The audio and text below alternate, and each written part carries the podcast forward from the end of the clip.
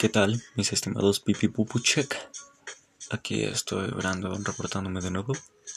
No sé cuánto tiempo pasó desde la última vez que hablé con ustedes. Una semana o tal vez dos. Ya saben por qué. Ya saben por qué, amigos. Semana de calificaciones. Y justamente eso es a lo que les vengo a hablar.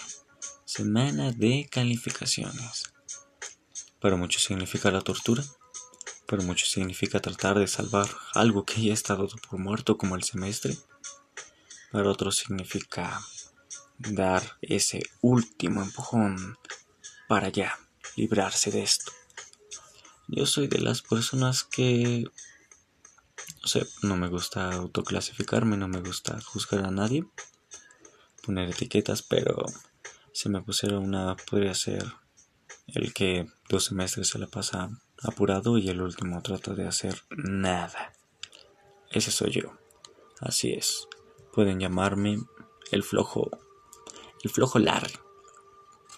Pero bueno. Esta semana me la pasé más tiempo copiando los trabajos de mis compañeros. No, no es cierto. Ellos me copian a mí. Esta semana me la pasé haciendo más trabajos que pensando en la vida. Y eso te afecta, amigo.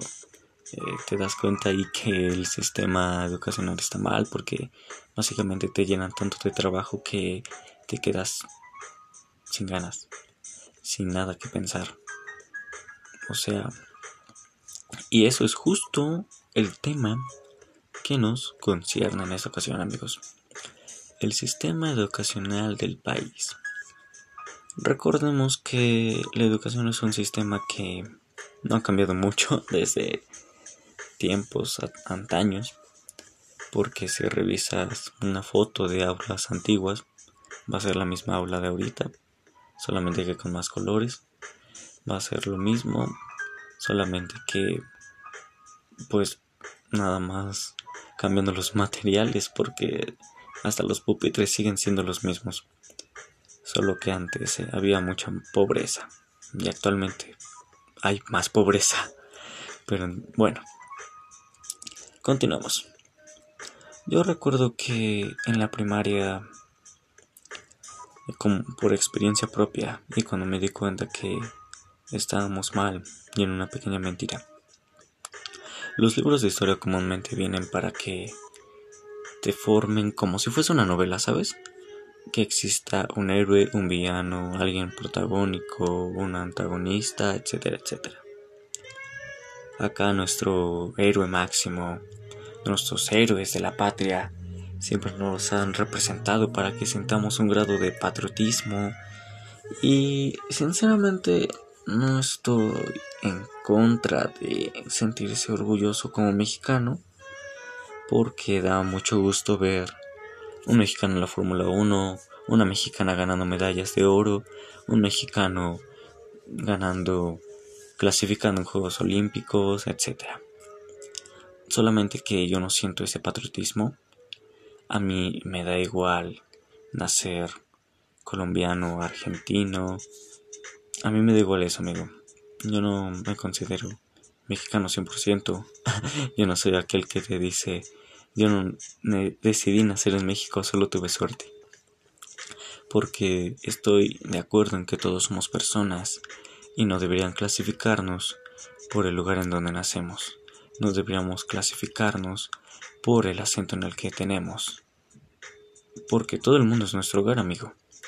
Todo estaba bien hasta que las líneas políticas nos dividieron, el dinero nos clasificó y el color nos trajo desgracia.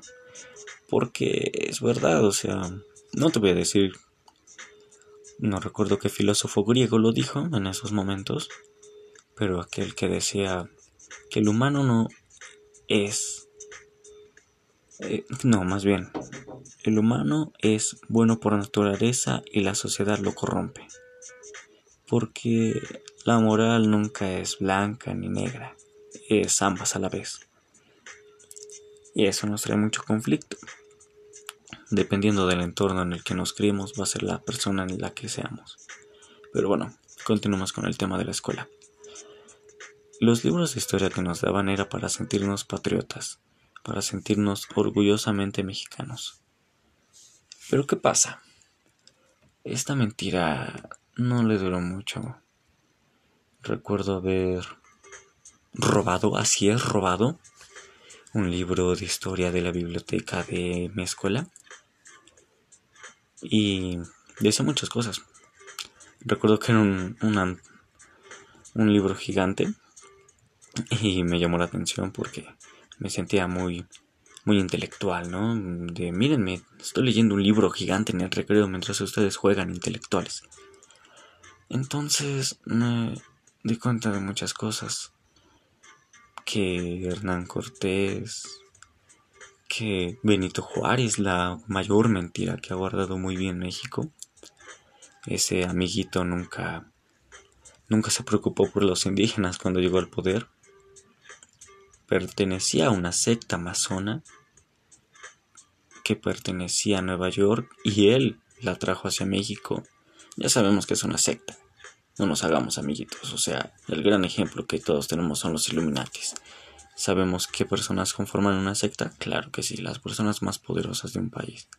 Personas adineradas o con mucha influencia en un cargo. Y nuestro querido amigo Benny pertenece a una de ellas. Maximiliano de Habsburgo, otro ejemplo de que el gran villano de la nación y su querida esposa.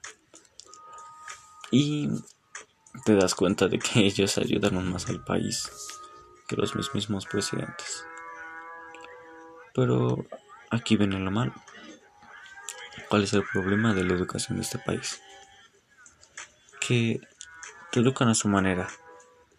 Te educan para que de grande trabajes sin cuestionar, trabajes como una locomotora a 8000 horas, que no conozcas tus derechos y si los conoces recibas una golpiza por parte de los policías, porque hay empresas que te pagan el tiempo extra con horas, ¿sabes? O sea, suena ilógico, ¿no? Pero es verdad. Conozco muchos amigos que me dicen que les van a pagar sus horas extra con tiempo al final del mes y revisen la reforma del trabajo, amigos, revisen leyes de trabajo, por favor, para que no les vean la cara. Y es verdad, o sea, conoces tus derechos, pero ¿en qué momento los van a aplicar? Jamás, jamás de los jamases. El problema de la educación de México es que lo hacen cada año igual. Siempre te enseñan lo mismo, en historia resetean la historia, o sea, cuántas veces ya no vimos a lo largo de nuestra vida que Mesopotamia, los diferentes tipos de tribus que existían en la antigua México. Mm, amigo, no otra vez, por favor. ¿Qué sucede con esto? Que hasta parece que lo hacen al propósito, parece que te educan mal para que te aburras de la vida. Y Actualmente yo me encuentro estudiando segundo de bachiller. Ya repetimos la historia de México cuatro veces en lo que va de, de mi vida. Como cinco veces ya vi lo mismo. Por eso prefiero aprender por mi parte que esperar algo de la escuela. No digo que esté mal. O sea, hay maestros que... Una chulada de clases que se avientan. O sea, al parecer ni te gusta esa clase, pero le pones atención, te termina gustando o te termina poniendo atención. Pero esos maestros que dan clase con su opinión, que no siguen un modelo educativo, que dan su opinión, que dan su punto de vista, que te educan para que sepas, para que sepas tú, para que lo entiendas, porque hay mucha gente que se aprende los conceptos, eso está maravilloso porque si vas por la calle y te hacen un examen de preguntas culturales, te sabes los conceptos, pero no sabes el por qué. Estaba leyendo, bueno, más bien escuchando hace unos momentos un programa de radio en el que explicaban muy bien eso. Pregúntale a todos los prisioneros que están en una cárcel cuál es la frase del Benito Juárez, de mi camarada Benito Juárez. Obviamente te van a decir, ah, el respeto al derecho ajeno es la paz. Ahora te pregunto, amigo de la cárcel, ¿Qué significa? ¿Qué significa esa frase para ti? Y no me vengas a repetirla. No me vengas a decir que, ah, pues que el derecho ajeno es la paz. Explícame, ¿qué significa esa frase en tu día a día? Ahí está el problema. Que México como país solamente te enseña a repetir y repetir y repetir. En mi salón, no es por quemar, pero existe un camarada nada más. No creo que nadie de mi salón escuche esto, así que se llama Ángel. Y este amiguito podría considerarse inteligente. Pero, ¿por qué? ¿Por qué inteligente? Todos conocemos al inteligente del salón. Posiblemente pensamos que es el que siempre anda levantando la mano o es el que anda debatiendo con los demás o con el maestro. Pero no es así. El inteligente del salón es el que entrega todos los trabajos. Puede no saber nada. Puede nada más sentarse en una esquina o hasta enfrente del salón. Es el que se sienta enfrente, justo en la pizarra. Y no saber nada. De su punto de vista, de su criterio. Pregúntale su opinión y se va a quedar hasta trabándose. Te, te, te, te, voy a empezar a titubear así. A ese amiguito, Ángel, actualmente con las clases en línea, le preguntas un concepto, le preguntas algo, le dices cuál es tu opinión, porque piden opiniones, claro que sí, porque es el inteligente del salón, es el listo, es el listo, o sea, yo sinceramente no me considero listo ni tonto ni nada, no me gusta clasificar nunca a las personas, lo clasifico a él actualmente, no lo estoy clasificando, le estoy poniendo un pronombre rápido para poner el ejemplo porque nunca ha sido de mi estilo de decir, ah, es que tú eres un pon un punto y te digo quién eras del salón. No, nunca me ha gustado hacer eso. Pero continuemos, saliendo de ese paréntesis. Este amiguito Ángel, inclusive se escucha cuando hace esto, cuando hace lo de las teclas. O sea, y ya dices, ah, este amigo está buscando. No está mal buscar, no está mal buscar, muchos mucho de nosotros ya lo hemos hecho. ¿Hacemos trampa en los exámenes? Claro que sí, claro que sí, es justo reconocerlo. Pero, como diría un buen maestro de aquellas épocas, sean buenos copistas. No nada más copien y ya. Aunque sea lean, porque pueden andar copiando que Benito Juárez nació en 1910 y que el porfiriato fue en 1830. Sean buenos copistas, aprendan. Entonces lo que hace este camarada es decir todo el concepto que sale en Google. Pero cuando le preguntan, ¿y tú qué entendiste? Empieza a decir, ah, bueno, yo entendí que... Ah, así. Así se queda como por 30 segundos, sin exagerar. 30, 20 segundos. Y nuevamente les repito, yo no me considero listo a mí me gusta aprender por mi cuenta porque siento que este modelo solamente te educa a eso. A que el más inteligente es el más obediente. A que la inteligencia es el que más entrega. Y eso está terriblemente mal, amigo. No digo que tu 10 no está merecido, que es solamente porque entregas todo. Porque inclusive entregar todo es un problema. O sea, puedes entregarlo todo pero un mal trabajo y apenas alcanzamos el 7. Esa es la cruda realidad, o sea. Y tal vez en tu salón conozcas a alguien muy inteligente. O sea, que sabe, ¿no? Que puede estar con audífonos o haciéndose el tonto, pero cuando el maestro pregunta, a ver, dime, Pedro, ¿qué entendiste? te desglosa toda la clase rápido, amigo, o sea, y te quedas pensando, oye, pero ¿por qué no das tu opinión? O sea, posiblemente sea mejor que la de mi amigo Ángel. ¿Por qué no lo haces? Y es flojera o no sé, tendrá sus motivos. Pero ese amigo posiblemente nada más tenga siete o un ocho o nueve. Pero eso es lo molesto. Que este sistema no te educa para que te armes de tu criterio. para que te cuestiones por qué. Nada más te dan las respuestas, pero no te dicen incógnito, o sea, ¿cuántos de nosotros no dijimos, oye, pero ¿para qué quiero saber esto? Oiga, maestra, pero ¿por qué me va a servir esto en la vida diaria?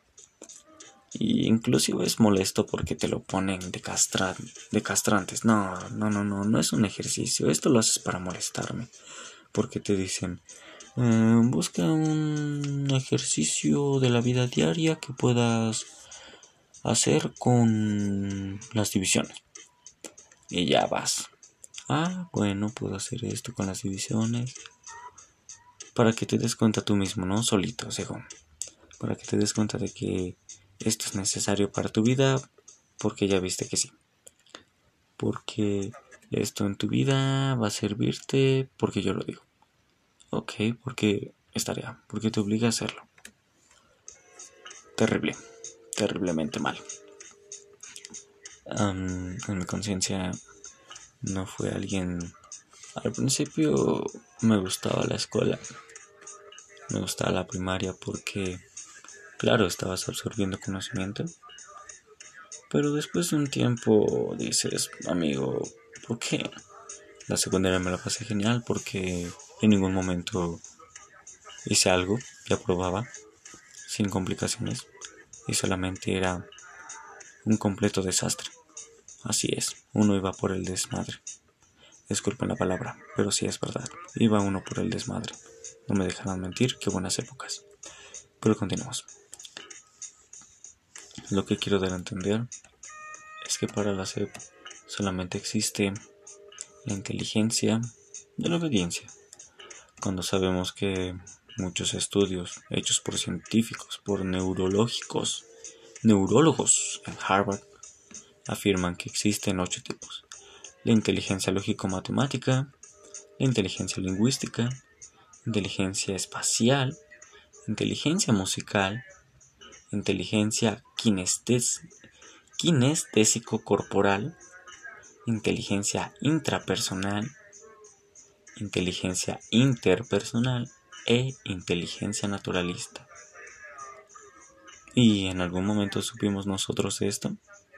En algún momento en las pruebas planea que venían en la, de sorpresa en la primaria o en nuestros exámenes venía eso. Que aquel 4 que sacaste en un examen de matemáticas, pero en español sacaste 10, que aquel, o viceversa, que aquel examen de ciencias naturales, de biología, de física, lo que quieras de esa rama, sacaste 10, pero en tu examen de español sacaste 4. No es tu problema, no te sientas tonto, como decía Albert Einstein. Juzga a un pez por su habilidad para escalar árboles y va a vivir toda su vida sintiendo que es un tonto. Claro que no. Yo conozco muchos compañeros que son bastante buenos en matemáticas. Muy buenos, bastante. Pero se les complican otras materias. Comúnmente suelen ser español, historia, ciencias. Y a esos compañeros procuro ayudarlos porque es a lo que se me facilita. Esto es a lo que me refiero, ¿sabes? Que para la SEP solamente somos un puñado de personas que siempre estamos en experimento porque ya se dieron ocho casos de COVID en escuelas actualmente. Cuatro en secundarias, cuatro en primarias. Dime si no somos un experimento constante de la SEP. ¿Por qué crees que mandan sus pruebas? Y cuando nos dicen que se hacen exámenes para saber qué es el país México más tonto del mundo, nos culpan a nosotros, ¿sabes?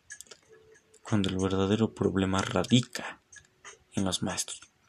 No digo que en todos, no digo que todos los maestros son tontos y yo muy listo, sino que cuántos maestros conocemos con una actitud terrible, cuántos maestros conocemos con una mentalidad cuadrada, amigo, que todavía siguen diciendo Posiblemente las chicas se vayan a ofender con esto. Vamos, amigo, por favor. Por favor. Ya sabemos que vas a venir con un chiste, con una payasada aquí, medio machista, estúpida. Es lo malo. Es lo malo de trabajar con gente estúpida. ¿Conocemos a ese maestro? Claro que sí. ¿Conocemos a ese maestro que tira comentarios machistas? Claro que sí. Porque terriblemente se educó en esa época. Porque terriblemente regresaba de su de su escuela y su mamá estaba haciendo todo y su papá llegaba del trabajo y se sentaba a hacer nada. No es su culpa. No es culpa como dije anteriormente. Depende del contexto en el que nazca una persona para saber cómo será de adulta. Eso es verdad. Es verdad porque alguien white sican, poniendo el ejemplazo, vive en una burbuja de oro en el que México es un lindo país solamente porque visita las partes lindas de este país. Claro que sí. Tenemos aquel camarada que nació en Tepito, que nació en Atizapán y te va a decir que México lo trata horrible. Que el destino está en su contra cuando no tiene nada que ver, solamente es en el terrible contexto en el que naciste, en la tragedia en la que naciste y decidieron llamar tus padres hogar.